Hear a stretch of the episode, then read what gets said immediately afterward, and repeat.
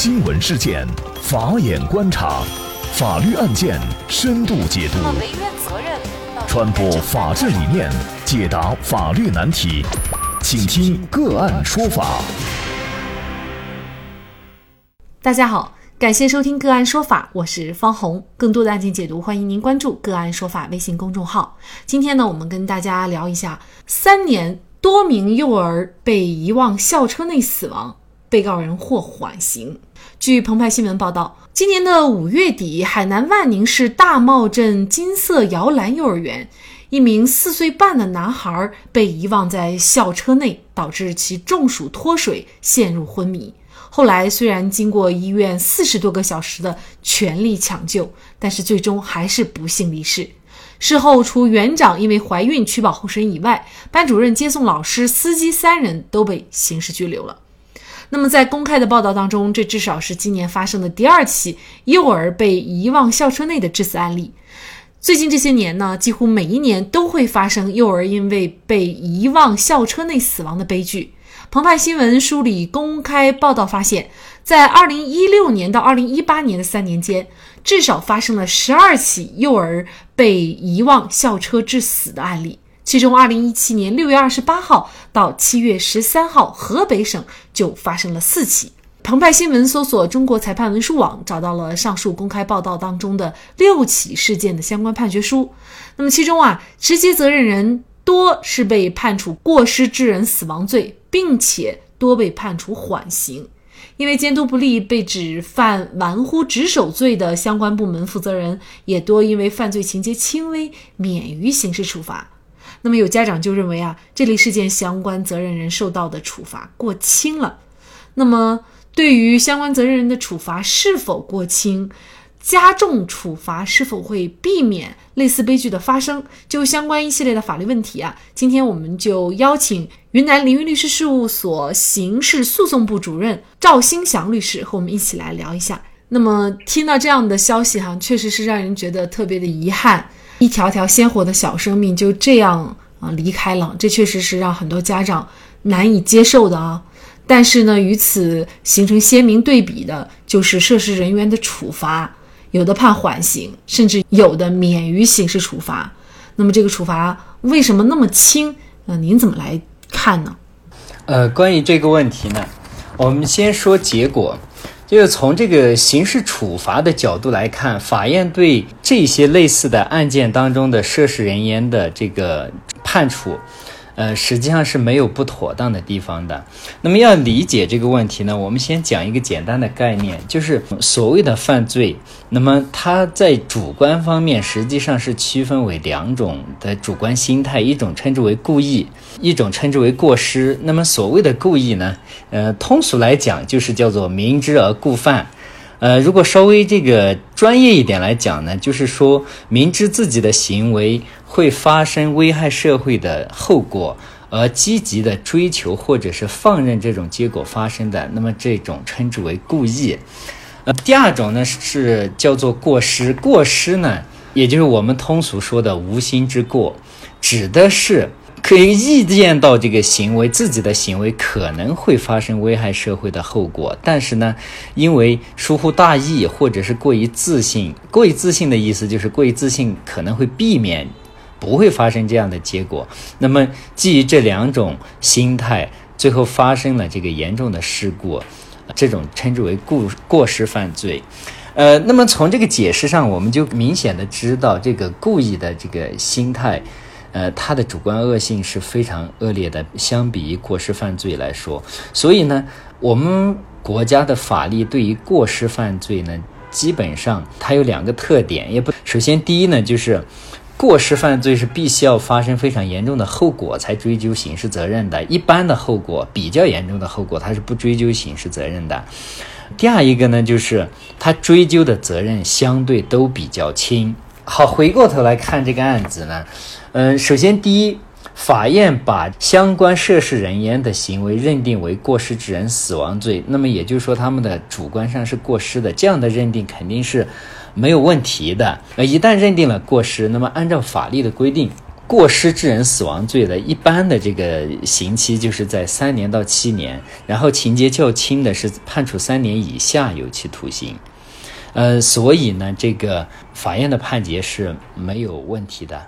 还有一个罪名啊，就是玩忽职守罪。那么，玩忽职守罪相关的部门负责人，他可能因为他的管理不到位哈，所以导致类似这样的事件发生，但是呢，却免于刑事处罚，跟刚才您说的这个主观状态是一样的。也就是说，这些犯罪他仍然也属于过失犯罪，可以免于刑事处罚吗？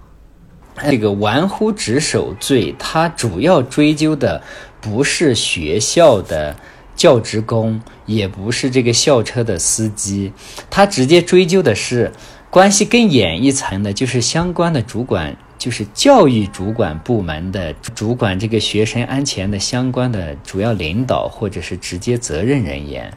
就是如果用老百姓的话说，就是他们这种错误犯的是非常愚蠢和低级的，因为一个小孩子在车上被他们遗忘了，然后呢，这个学校的班主任发现小孩子没来上课，也没有打电话问，及时的打电话问家长，所以我们就觉得他的过错非常的明显。那为什么这个相关的主管的国家机关的工作人员判的会更轻呢？因为他只是负。对这些学校老师的管理责任，那么这种管理，我们就可以认为说，他即便是尽到了这样的管理责任，如果是相关的学校教职工，他仍然还是责任心非常低、责任心非常差的话，这种事情还是很难避免的。他们的责任会比这个教职工的责任要轻一些，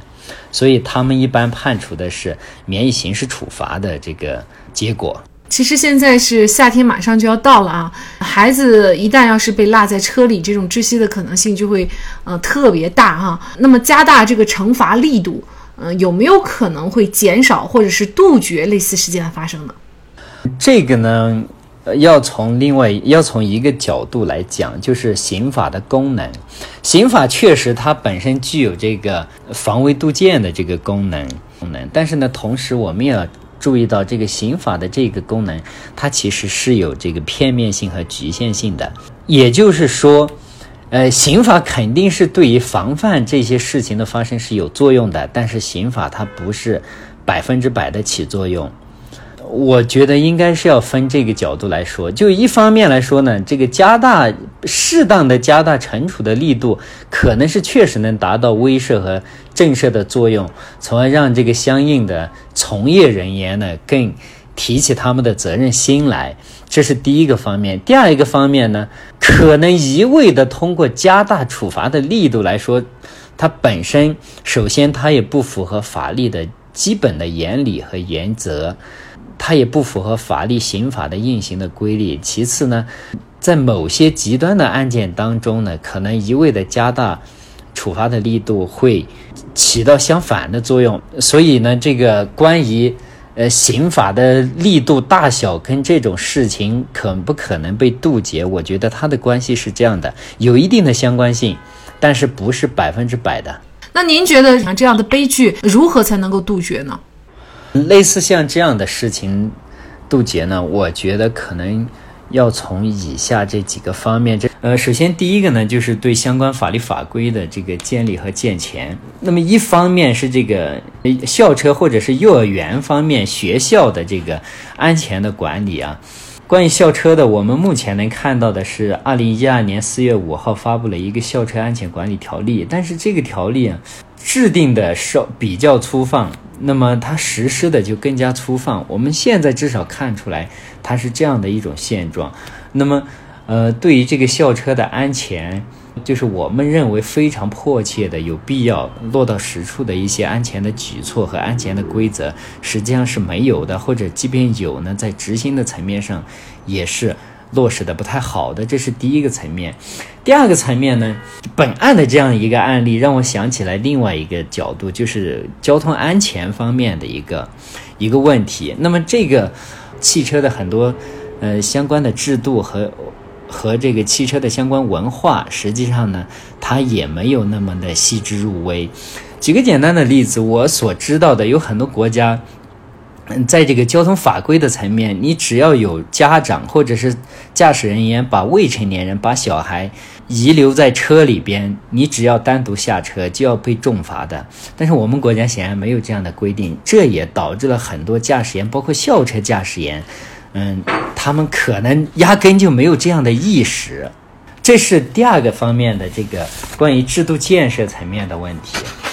第三一个层面呢？主持人刚才您说的，对相关的这个从业人员，比如说校车驾驶员、幼儿园的教职工、幼儿园领导的相关这种安全意识的培训和强化，可也是比较欠缺的一个方面。那么这些方面的加强，在一定程度上应该是会避免的。就是如果说幼儿园他在这种检查的过程当中，他做到像我们坐飞机的时候这个。空乘人员对我们一遍一遍的这种安全检查，能够做到这一步，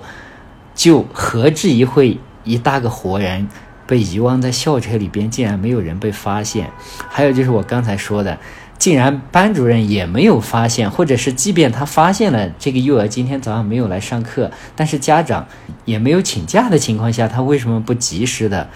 问一下呢？等等，这个问题，我认为涉及两个层面。第一，就是学校的这种安全管理的规章制度的建设层面是非常欠缺的。第二，一个就是我们相关的这个从业人员的这种安全意识是非常欠缺的。所以呢，我觉得从这四个方面来对人进行一个管理。第五一个方面呢，我觉得。在我们现在这个科技非常发达的一个时代，其实上是，嗯，相关的主管国家机关应该是可以考虑引入一些新的技术，比如说这个校车里边的监控，或者是一些异常的报警啊等等，通过这样的一些技术手段，也可以最大限度的减少和避免这样类似悲剧的发生。那么，除了类似孩子在校车里窒息事件多次发生以外，甚至呢，我们也会看到有的爸爸妈妈带孩子，把孩子遗忘在车里面，等自己意识过来的时候，孩子已经憋死在车里了。这确实是非常让人痛心的。显然，仅仅强调责任心是不够的，安全制度如何落实到位，立法上对于让孩子独自处于封闭危险的空间，同样也该进行论证，也就是即便没有发生损害后果，也应该对相关的责任人进行追责的必要性。毕竟。孩子是无辜的，不该为大人的疏忽付出自己生命的代价。好，感谢云南凌云律师事务所刑事诉讼部主任赵新祥律师。那也欢迎大家通过关注“个案说法”的微信公众号，具体的了解我们本期案件的图文资料以及往期的精彩案例点评。另外，您在生活工作当中遇到一些法律问题，都欢迎您通过添加幺五九七四八二七四六七幺五九七四八二七四六七这部电话号码的微信号向我们进行咨询和交流。给大家提供法律问题解答的都是我们节目邀请到的嘉宾了，他们都非常的资深、专业和负责任。感谢您的收听，我们下期节目再见。